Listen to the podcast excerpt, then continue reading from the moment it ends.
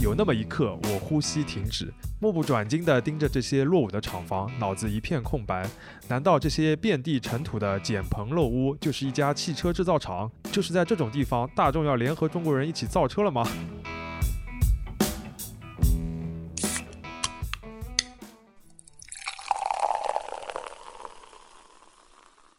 这里是商业就是这样。大家好，我是向文杰，我是徐冰清。今天这期节目呢，我们来考考古，讲讲中国最早的一家合资企业之一，叫上海大众汽车有限公司，也就是现在的上汽大众，它的这个成立的故事。哎，又是你很熟悉的领域的啊！对对，因为合资企业这个事情本身蛮有意思的，它是一个美国发明的经营形式，但是现在应用最广泛的却是在改革开放之后的中国市场，而汽车行业呢，又是其中的一个代表。美国最早想出这个办法呢，其实是丰田想要在美国造车卖给美国人，但他人生地不熟的，对吧？然后美国本土的通用汽车公司就说我们来搞合资 （joint venture），一起合伙来做这个事情。那丰田呢，既熟悉了美国市场，通用汽车呢又学习了丰田当时很先进的生产和管理模式，等于是各取所需了。后来一九七八年中国改革开放了嘛，就想在汽车领域引进一些新的技术，那当时就跟通用汽车来谈了。他就说：“哎，我们当初搞过这样一个方法，你们要不要试一下？就是合资。那当时谈的还是重型卡车的技术。那个时候中方也不懂什么叫 joint venture，通用还跟他解释，就像结婚一样，你就当结婚来理解。我觉得结婚还是个蛮贴切的比喻，对吧？对。不过这个说法还有些人那时候情感上还有一些不爽。但反正后来这个事情直接报到了小平同志那边，然后领导人就一批说合资经营可以搞。然后第二年合资企业法就已经出台了。”合资公司也可以说是中国改革开放初期一个很标志性的商业上面的产物。上海大众的话是里面比较有代表性也很有故事的一个公司，对吧？对的，因为我最近看了一本书啊，叫《上海一千天》，其实也是重读了一下，它是当时上海大众德方的第一位最高负责人波斯特写的。这本书非常有意思，所以我就想把这个其中的故事分享给大家。然后我也找了其他几本挺有价值的设计这方面的书，还有一些档案的资料，我都会放在 show notes 里边。嗯，这一期也是我们一个抛砖引玉啊，就是通过我们的节目来推荐一些我们觉得有价值的商业类书籍。当然也不一定是商业类书籍啊，有可能是人物传记啊，但是它跟商业可能都有点关系。如果这些内容大家感兴趣的话，我们以后也会更多的试一下。既然说所谓的合资公司是结婚的话，那么要么肖老师就先说说这个大众和上海是怎么谈恋爱的吧。这个问题问得很好啊，因为这个认识的过程蛮有戏剧性的。刚才说到一九七八年的时候，中国想要引进先进的汽车技术嘛，但是呢，那个时候我们认识比较有限。中国的政府的官员只知道美国通用、日本丰田、德国奔驰，别的那些外国的品牌车他们都不太熟悉的。然后一九七八年的时候，当时的第一机械工业部的部长周子健，他就带团去德国去考察了。那时候还是西德，对吧？联邦德国。那他的目的地呢，就是斯图加特，也就是奔驰的总部。所以这个相亲对象本来是一个更有名的品牌喽。对的，反正他这个本来是有明确的一个相亲对象。结果呢，周部长拜访完奔驰，在路上一看。路上好像奔驰车倒不是很多，但是有另外一种车蛮多的，但这个标志我又不认识，他就去问别人这是什么标志啊？人家说这是 VW Volkswagen，也就是大众汽车，它的总部呢是在沃尔夫斯堡。结果他们就一行人马上乘火车去沃尔夫斯堡了，相当于相亲的时候看上了隔壁桌的女孩子了啊！对，然后到了大众总部的门口，保安就拦住说：“你是谁呀？”那个周部长说：“我是中国的机械工业部部长，我想和大众的负责人谈谈。”然后那保安也惊到了，他就打电话给当天在总部的最高的负责人，说：“施密特博士，这边有一位中国的部长要见你。”然后那个负责人就说：“这也是我的荣幸啊，赶紧请他到我的办公室来一来吧。”这个就是大众和中国最早的一个相识的过程。我印象中，另一个等在大门口等来的著名故事，好像发生在大卫斯特恩和 CCTV 之间啊。对，那个也很有意思，不过是反过来的，对吧？对的，嗯。总之，大众和中方这边呢，就很快就看对眼了，然后也确定了是想要和上海这边的上海汽车厂来合作。为什么他们会很快就有明确的合作意向呢？就是大众当时对中国市场有一个非常宏远，但是又非常准确的判断，就是他们觉得这里将会成为一个巨大的、影响全球格局的市场。即便当时中国的人均轿车的保有量还没有尼日利亚多，中国这方面呢，觉得大众是一个非常符合他们需求的合作方，技术很好，品牌声誉也不错，然后做事也感觉比较靠谱。同时呢，上海又有比较好的汽车业基础，所以就很快确定了这个谈判的框架。结果这一谈还是花了六年，到了一九八四年的时候才正式建立了一个合资公司。嗯，这个谈恋爱谈了六年当中，到底有什么曲折的问题吗？一方面嘛，肯定是因为刚刚开始这种新的形式嘛，总归是要花时间，当中有很多很复杂的一些技术问题。但最主要的障碍其实是有两个，一个是在德国方面，那一九七九年的时候正好是第二次石油危机，然后大众自己呢也面临一个经营的困境，很多新的项目都停掉了。董事会那边也有很强的压力，想要把中国的项目也停掉。但是反正虽然保下来了，但是有了一个波折。另一方面是国内，就是对于合资这种形式虽然接受了，但最早是在卡车上面对吧？卡车是一个生产工具，那时候对中国来说，但轿车呢，国内很多人是不太乐意去大力的发展的。因为我觉得这又不是刚需，是用来享受的，又没有什么市场，为什么我们要去做轿车呢？后来还是最高的领导人来批示了，说轿车可以合资，才把这个事情推动下来的。那这么拖拖拖呢，也就拖到了一九八二年。那么一九八二年就把这个事情全部都推进完了吗？还是有什么明确的进展了吗？对，就是一九八二年之后呢，是整个谈判其实是加速了，主要就是确定了一个基本的合作框架，比如说选好了车，就是桑塔纳这台车。哇，桑塔纳如雷贯耳的一个名车，对吧？啊，对，这个车是一直卖到了二零一二年才。真正停产的不造的，像我那时候学车的时候，还开的还是驾校还都是桑塔纳。哎，我也是开桑塔纳。嗯，关于这个选车，其实还有一个小故事。当时呢，桑塔纳这个车其实是大众最先进的一个中高级别的轿车。这个所谓的中高级别，就是像现在的帕萨特或者迈腾这个级别了。嗯，但是当时中方觉得呢，这个车太小，因为当时国内对于轿车的理解就是要后排大、宽敞，要给领导坐的嘛。哎，果然是享受工具，哈哈哈。哎，对。这个事情当时确实挺在意的，因为我查了一下档案，在一九八四年就已经马上要确定合资了。那国务院当时有个那个回函，就是批复说我同意了。当时里面还提了一个改进的建议，就是说关于这个桑塔纳这辆车的后排的配置啊，还是要结合我们的国情改进一下。这个还挺隐晦的，你翻译一下吧。就是觉得后排不够宽敞嘛，所以得拉长。对于后排宽敞的这个需求啊，确实很长时间以内都是我们中国汽车市场的一个特色。所以所有的车到中国都要加长一点，对吧？A 六要变成 A 六 L，三系要变成三系 L，这个传统好像是就是从桑塔纳开始的，对吧？对的。然后我们回到谈判啊，就虽然这个车不是够大，但是大众拿出了非常强有力的方案，一举让自己在这轮谈判当中呢就获得了领先。嗯，什么叫领先呢？这个前面没有说啊，就是其实中国当时也会和其他的几家汽车公司也在谈合资嘛。最早的时候有丰田啊、通用，后面还有雪铁龙等等的。那大众尤其担心自己的这个合作的机会被日本的车企抢走，因为他们在亚太地区想要和丰田要竞争的嘛。那大众提供了个什么样的方案呢？简单的而言就是两条，一个就是外汇平衡，另一个就是零部件的国产化。嗯，先说外汇平衡吧，听起来还蛮厉害，这不是一个公司能想到的问题哦。对，这个事情也挺有时代特色的，就我们现在有可能不太理解，但是在改革开放的初期，中国是没有什么东西出口的，就算出口呢，也换不来美元、马克这些呃主要的货币，所以当时外汇是一个非常非常稀缺的东西，不像我们现在对吧？外汇储备这么多。我看到北大的经济学教授周其仁他曾经讲过一个小段子，就是他们一九八五年的时候，当时去南斯拉夫访问考察，那那个地方呢是有付小费的习惯的，但是代表团的成员都没有外币啊，怎么给小费呢？后来他们就每人准备了一堆万金油，每次吃完饭之后就给服务员一瓶万金油。没想到万金油是真的万金啊，在这种场合里面。啊，这个吐槽可以的。呃，回到外汇啊，一方面呢外汇很稀缺，但另一方面呢，如果你要搞这种合资项目，对于外汇的需求量又很大，对吧？你要从国外进口很多的设备，然后还要请外籍的一些员工，这些都要花外汇的，你不可能用人民币去买。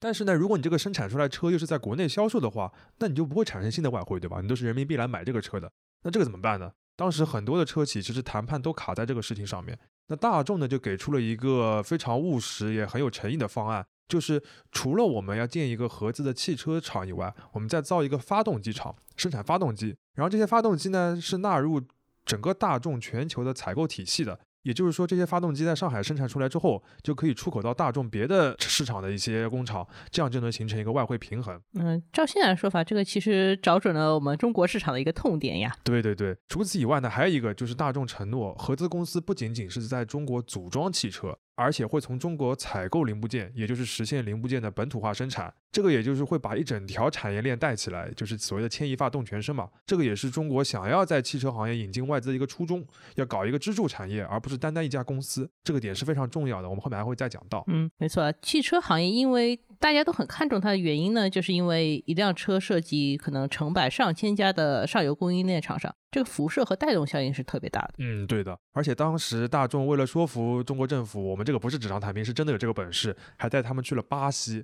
为什么是巴西？因为当时大众在巴西是有一个很完整的生产基地的，而且也是从零基础开始。那他们的意思就是说，你看我们在巴西都做过类似的事情了，所以在中国我们有这样的经验、有能力，这个还是蛮打动人的。嗯嗯。当然，另一方面，在中国这边也有很多的力量是在努力的推动这个合作的。比如说饶斌，他是周子健之后的机械工业部的部长，也是一汽和二汽的重要缔造者，现在是被称为中国汽车业的之父了。当时他是顶住了很多的反对意见，一手推动了这个项目，在政府高层获得了一个支持。我觉得国产化这个点还真的是很戳中国人的，就是中国人可能是从。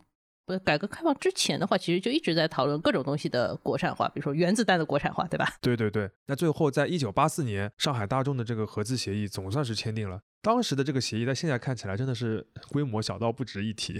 合资呢，一共是二十五年，然后在第七年的时候，也就是一九九一年，要达到年产三万辆，然后零部件的国产化率百分之八十的这个目标。现在这些目标的话，随便一个合资工厂，大概一个礼拜就能完成了。嗯，不过从零开始还是很难的。我们这个就进入到了故事的下一部分了。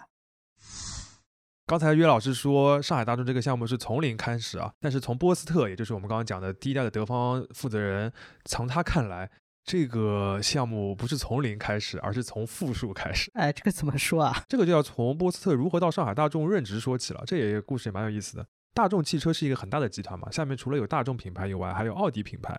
那波斯特呢，就是奥迪的一名董事，是主管人事的，是个经验很丰富的职业经理人了。一九八四年的时候，上海大众已经签约了，波斯特就和他的一些德国的同僚跟着一个访问团来中国了，倒也没有什么特别的一些目标啊，就是主要是来交流活动的。到了上海，波斯特就是特意顺道到了那个嘉定安亭的上海汽车厂去看一看，因为他知道大众很快就要在那边建厂要造车了嘛。但他一看心态就崩了啊，心态就崩了呀！啊，这个我真的不是夸张啊，我读一段他书里边的描述。有那么一刻，我呼吸停止，目不转睛地盯着这些落伍的厂房，脑子一片空白。难道这些遍地尘土的简棚陋屋就是一家汽车制造厂？就是在这种地方，大众要联合中国人一起造车了吗？充满了德式的刻薄。不过当时中国汽车工业的这个状态，有可能就是那样，和所谓的现代化是没有什么沾边的嘛。反正波斯特就是满怀感慨的，他就回到德国了。然后有一天，大众集团负责海外人事的一个高管就打电话给他，说：“波斯特，你能不能推荐一个科长级别的财务负责人？”波斯特说：“可以啊，你想让他干什么呢？”对方就说：“去当中国合资公司的负责人。”波斯特就说什么：“你开玩笑吗？这个我刚去中国，我知道那边的情况，你必须要派最有水平的领导人去，才能 handle 得住那边那个情况。”然后对方也说，哎，我知道，我知道，但是要请这样的领导人，家工资就太贵了，我们都付不起。这个项目也不是很确定嘛。然后波斯特跟他就争起来了，气头上他就来了一句说，哎，说来说去还不如我自己去干。哎，这就是给自己挖坑的典范。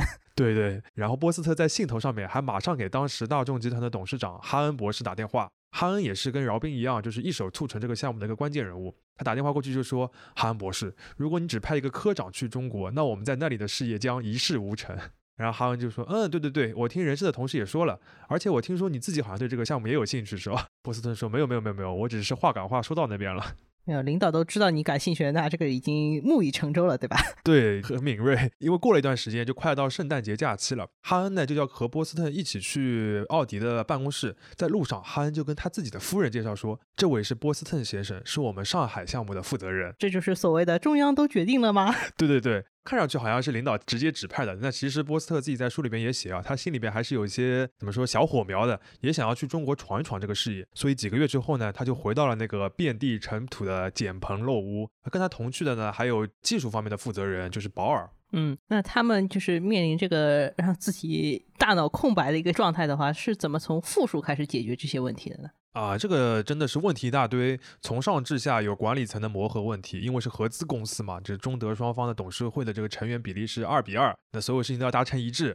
不达成一致的话就是一票否决的，很多事情推不下去。可以想象到，就是很多事情都达不成一致呀。啊，对，会吵架嘛。其次有很多管理的问题，比如说你又要管理一些你本来不熟悉的中国员工，又要管理一些你本来也不熟悉的外籍员工，然后他们之间还有很大的矛盾，这个还涉及到不同文化、不同市场的这个跨国级的合作问题，然后还有很多实。际的困难，比如说那个什么满是尘土啊，然后这工厂的技术啊，等等等等。反正是非常复杂。这个呢，书里面有很多很详细的部分。反正我自己看下来之后，总结是有两个问题，一个是信任，一个是了解。那你要么还是举一个例子来说明一下吧。举一个例子啊，像大众那边最看重的，其实就是一切都要按照标准来，尤其是涉及到质量和安全的问题，就是不能变通的。然后他们波斯特和保尔有一次去工厂，就发现油漆车间啊有一堆水银，这个水银是危害人身安全的嘛？按照他们的规定，就必须要请沃尔夫斯堡的专家跑过来解决这个问题。然后上海这边中方马上就不干了，说这个要花多少外汇啊？不行不行的。然后吵了这么几天，僵持不下，突然有一天那个水银就没有了。后来才知道，这个不知道被谁给它倒掉河里面去了。这个不行的，这个是真的危害人身安全的行为。没错，那现在听起来匪夷所思，而且根据现在的标准是绝对不可能发生的事情嘛。但是那时候的情况就是这样。还有比如说，有很多外派过来的德国员工，看这里不顺眼，看那里不顺眼，然后他们觉得自己是一个技术的支援方，但有的时候呢，他们的职位其实反而是要在中方的下面的，这个反正有很多的一些复杂的问题。有的人呢还未必情愿到上海来，因为他们怕从上海回去之后，反而在总部那边被边缘化，这个也是这个全球跨国公司经常出现的这种情况吧，所以他们就会努力的保持跟总部的联系。波斯特在书里面写到说，他经常听到有德国的员工说，我在沃尔夫斯堡的上司说什么什么什么，波斯特就会打断他说，你说的是哪位上司？你的所有上司都在上海，就是断了他回德国的一个心思了。反正就是要做规矩，对吧？那么解决这么多纷繁复杂的问题，上海大众的中德双方的领导者提出了一个核心的办法，就是一切事情都要根据合资公司的实际情况来。既不拘泥于中方的传统，也不拘泥于德方的传统，这个是非常重要的。比如说，在上海大众，保尔就推行了在工厂把所有的墙面、地面都涂成白色。因为他觉得，首先要让中国的员工能够遵守工厂的规范，那么就要从安全和清洁做起。你把这个工厂都涂成白色了，那你脏的地方或者是凌乱的地方就很容易看到嘛。嗯。其次就是从上到下都要穿工服，就是那种夹克衫。这个其实是从日本的工厂那边学来的。我觉得把墙涂成白色好像也是从日本工厂那里学没错，没错。其实，在德国的话，这个东西一直没有推行嘛，因为他们觉得我们干嘛要学他们那套呢？我们自己那套已经很完善了。但是在上海大众就可以博采众长嘛，学一些先进的经验。后来这个其实就变成了大众全球的一个传统了。嗯，我觉得一切以合资公司的利益和实际情况来，这点好像还是特别重要，就是一些很灵活的手段就可以用起来了。对，当时中德双方的领导者呢，其实还有一种默契，就是互相帮对方唱黑脸。比如说，大众德国总部那边说某某一个事情要按照大众的规定，必须要通过我们的同意啊，等等的。然后波斯他们就不乐意嘛，就会让中方的负责人去参加德国的董事会，然后说我们中国这边不能按照这个来做的，我们有自己的规范。反过来呢，如果上海大众这边有什么问题，想要跟上海市的，比如说政府的一些部门来争取一下的话，也会让德国人出面去说，因为这样更有用。这个就是一个两面派，但是实际上是一个互相帮衬的做法。没错，反正在初期的两年多，上海大众总算是用这些办法排除了各种阻碍，艰难地建立起了一个现代化的汽车组装厂，造出的桑塔纳呢卖的也很好，质量呢也获得了认可。反正一开始就是赚钱的，但是这个时候有一个很严重的问题，是差点让上海大众夭折了。徐老师就不要卖关子啊！这个看上去很好的婚姻，为什么突然要夭折了呢？赶快说一下是什么问题吧。啊，这个就是桑塔纳的国产化问题。还记得刚才说过的吧？就是合资协议里面有一条，就是一九九一年要达到桑塔纳的国产化率百分之八十，也就是百分之八十产值的零部件是要在中国生产的。但是到了一九八六年，就是这个合资工厂已经开始两年了，这国产化没有什么进展啊，只有少部分的零部件完成了国产化。嗯，所以这个国产化的难点到底在哪里？就是要先要。解释一下，刚起步的时候大众是怎么生产的？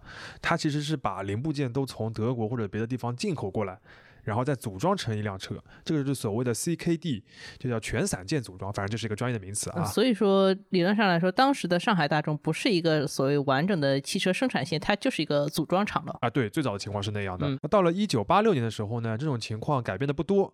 中方从上到下就比较着急了，因为再这样下去的话，这个项目虽然能够勉勉强强外汇平衡吧，但是你无法产生更多的利益啊。而且更重要的是，原本我们的设想就是要牵一发动全身，对吧？能够带动整个产业的，结果你这个头发没有连上全身，对吧？你这个单独的。所以当时上至国务院的领导就直接说了，我们当初和大众合作，就是看中你们能够技术转让，能够引入整个配套产业。但是这三年来似乎没有什么进展。这个话，比如说要国务院的领导来说，就是一个很重的话了。那就说为什么没有什么进展呢？德国人现在回忆过来的呢，他们觉得很简单，就是因为国内的零部件供应商达不到标准嘛。因为在他们看来，大众呢可以提供技术支援，可以用国内的零部件，但是你首先要达到大众的一个质量标准。该达到这个标准呢，你就要接受大众的一套检测的规范，比如说零部件要送到德国去送检，要在那边来改进，那这个就很难嘛。而且呢，他们也不愿意降低标准，因为他们觉得质量是最重要的。嗯，这个时候就会有一些怀疑的声音出来了，说你们大众是不是故意拖着，不愿意国产化？因为这样的话，你可以赚更多的那个出口零件的钱。不然你看，为什么人家天津大发那个国产率已经百分之六十了，你这边还不到百分之十啊？天津大发是什么？就是当时在天津的另一个合资的汽车厂，主要生产的就是小面包车，也就是所谓的面的。面的一个非常北方的产物啊，对，也是个很古老的，但是当年很流行的一个汽车产品。波斯特就在书里面呢，对此很不以为然。他说那种国产化是不能搞的，因为它降低了质量的标准，我们是不能接受的。嗯，但是中国当时呢是把国产化率看得比卖车还要重要的，所以就是下了决心一定要解决这个问题。当时朱镕基呢就到上海来做市长了，他对波斯特就说了很明确的话：如果国产化率搞不上去，上海大众就要关门。那他到上海的一个优先任务就是要解决桑塔纳的国产化问题。你想想看，一个上海的市长首要的问题是要解决一款车的供应商的问题。但是这个好像就是改革开放初期的一个常态，很多重大项目就是有这个价值，就是要让直辖市的市长亲自来抓的一些项目。没错，当然我看到波斯特的书里边对这个中方的这种重视呢，有点小小的吐槽。他说，我们发现中方是想通过一连串指令引领本地化生产，但是靠上级命令是建立不起零部件配套工业的。嗯，我觉得这是两种思维方式的差异，一个是行政思维，一个是工程师思维。但我觉得这两个东西是不矛盾的，因为从我的理解来看，最后是靠行政力量和工程师思维共同解决了桑塔纳的国产化的问题。当时上海直接是成立了一个桑塔纳国产化办公室，办公室就是现在的话也经常会出现类似的东西，比如说领导小组，对吧？这种感觉。然后他联合了所有的潜在的供应商，组成了一个叫做桑塔纳国产化共同体的一个组织。它是一个不能说是一个正规的集团吧，但其实是一个产业联盟的那种感觉，而且直接是由政府来领导的。接下来就是层层的派任务，规定好时间，解决问题。中国式的雷厉风行。对我举个例子来说明这种雷厉风行啊，就当时朱镕基跟波斯特说，反正国产化现在是第一目标，很重要，对吧？你肯定要解决。那当然有什么困难呢？你们就提。然后德国人也很实诚，就提了三个具体的问题。第一个就是有一条马路贯穿我们的工厂，它会带来很多的灰尘。我们说了快三年了，要把这条路封掉，就是封不掉。市长先生，你是了解的，这条路就在油区车间的旁边，这些扬起的灰尘最后都会落在每一辆桑塔纳的车漆上，威胁很具体 啊。对，朱荣就是说明天这条路就会封掉，如果没封掉，你就打电话给我。然后第二天波斯特去上班，发现这条路呢没有封掉，但是路上横躺了一台大吊车。觉得这个逼急了，什么方法都有呀。对，没错，这个就可以看得出当时对这件事情到底有多重视。我翻看了一下一本叫《上海汽车工业志》的一个档案，里面有个大事记的部分。从一九八六年开始，每年必有一条，就是桑塔纳的国产化共同体宣布，今年我们的国产化率达到了百分之多少多少多少。这个等于是上海汽车工业那几年的头条大事。但是我有个问题啊，就算你这个共同体决心很大、很重视，然后每年都要讨论这个国产化率的问题，但是这个零部件的质量的话，毕竟还是一个技术问题、产业问题，这个东西是怎么靠？比如说，我们共同努力来解决的呢？问的非常好，就是共同努力来解决，就好像就带过去了。但其实一个个问题还是要解决的嘛。这个就落到了工程师思维的部分。首先，政府层面，包括中方的合资方都认可了一个观点，就是国产化一定不能降低治疗的标准。当时朱镕基就说了一个很有名的话嘛，就是桑塔纳的国产化不搞瓜菜带。瓜菜带又是什么啊？也是一个很有时代性的名词。它其实是指当年三年困难时期的时候，粮食不够嘛，所以就倡导用瓜果蔬菜或者别的一些什么那个食品来替代主食，就是降低标准嘛。那么这个意识统一了，具体怎么来？既坚持标准又完成很时间很紧的这一个国产化的任务呢，靠的就是一些比较务实的办法。第一种呢，就是零部件公司也会去合资，也去引进外国的技术。还有一种呢，就更有中国特色一些，就是请老师傅。哎，我要听这个中国特色的部分。其实也很好理解啊，就是你既然要配套桑塔纳，那就要按照大众的标准喽。那大众的标准肯定是大众的工程师最懂。但是如果你都派大众总部的员工来的话，那个就太贵了，对吧？前面我们都一直讲到外汇的问题。而且有的专家其实是供应商公司的专家，你要请过来也很复杂。后来德国人就想了个办法，就是请退休的工程师，真正的老师傅。对，当时德国刚刚成立一个组织叫 SES，就是高级专家协会，国内也叫退休工程师协会。然后通过这个协会呢，他们就会派一些退休的汽车专家来中国的工厂解决问题。我在档案里面呢看到过这样一段描述，就是生产曲轴、中间轴这些发动机上核心零部件的这个工厂，他们呢就把德国的二手装备买过来了，同时呢再请一些退休的专家过来，少则一星期，多则两三个月，然后里面写到起到了良好的效果。呃，逆向工程，然后加上老师傅，这个确实是中国特色的一个思路。我看波斯特自己在书里面也写啊，他就跟中国的同事说，你们要想尽快的国产化的话，就要像榨取柠檬汁一样榨取。国外的专家啊，也是一个非常准确的比喻了。嗯，除了这个以外呢，还有一个非常重要的变化，就是上海大众这个合资企业，它引入了供应链的一个竞争机制，就它允许去二选一了。或者是允许 PK 对吧？对，应该说是 PK 更准确一点。我们之前节目里面讲过苹果的那个供应链嘛，就是说它经常会引入两个供应商来做一件事情，让他们去竞争。这个其实是完全的市场经济的思路，但是在过去计划经济的思路里面，其实都是规定好的呀。你 A 工厂的齿轮就是供给 B 工厂的，你想供给 C 也不允许。当然，别人想抢了你的这个供应也不可能，它就没有一个客户的概念，它就是一个上下游服务的一个概念，对吧？对，当时呢，中国政府是主动把一些非汽车工业的一些些公司。比如说一些军工的企业，吸引入到这个共同体里边，其实也是起到了一个加速国产化率的提升的一个目标。最后呢，这个问题就在从一九八六年开始就逐渐的解决了。随着国产化率的提升呢，上海大众的产能也远远的抛开了原本三万台的那个限制。到了一九九五年，上海大众的产值已经是一九八六年，就是十年前的整整一百倍。那故事讲到这边呢，就是暂告一个段落了。岳老师，你有什么感想吗？我感觉是一个历史的进程和个人的努力都起了很大作用的故事。对，然后中间也有很多所谓的文化磨合的部分，对吧？比如说是行政思维和工程师思维的 battle。当然，我们中国模式里面也有很多很灵活的部分，比如说国产化率是个死要求，但是我们可以通过合资公司来引进技术，这就是一个活的办法，就是所谓黑猫白猫，最后还是要抓到老鼠还算好猫。没错，说到这个的话，我就想起来，其实。其实有一段时间，舆论对于中国的汽车搞合资是有蛮多批评的，就是认为所谓的市场换技术，好像没有换来技术嘛。但是你看，现在这两年，中国本土的一些汽车公司发展的很快，甚至能冒出几家全新的创业公司。为什么他们能这么快的创业，然后这么快的能把事情做起来？想建厂就建厂，对吧？想组建供应链就组建供应链。很大的原因就是因为过去几十年的合资，为整个市场积攒了大量的一流人才和一些一流的公司。这个土壤有了之后，才能有植物在上面生根发芽嘛。当然，我印象更深的是当时。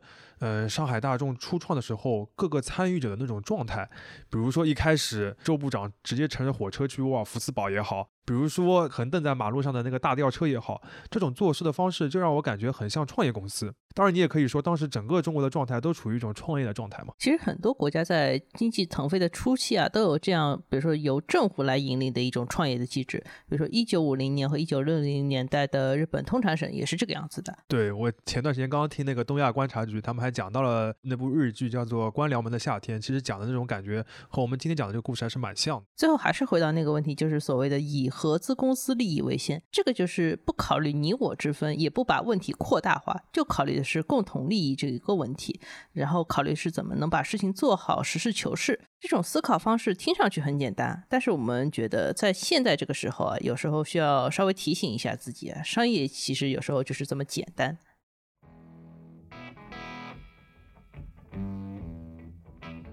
感谢收听这一期的商业就是这样。你可以在苹果播客、小宇宙、喜马拉雅、网易云音乐、QQ 音乐、荔枝等平台收听我们的节目。微信公众号“第一财经 eMagazine” 也会推送每期节目的内容。如果喜欢我们，欢迎你在苹果播客给我们五星好评，并期待你在各个平台与我们交流。尤其欢迎分享你感兴趣的话题。下期见。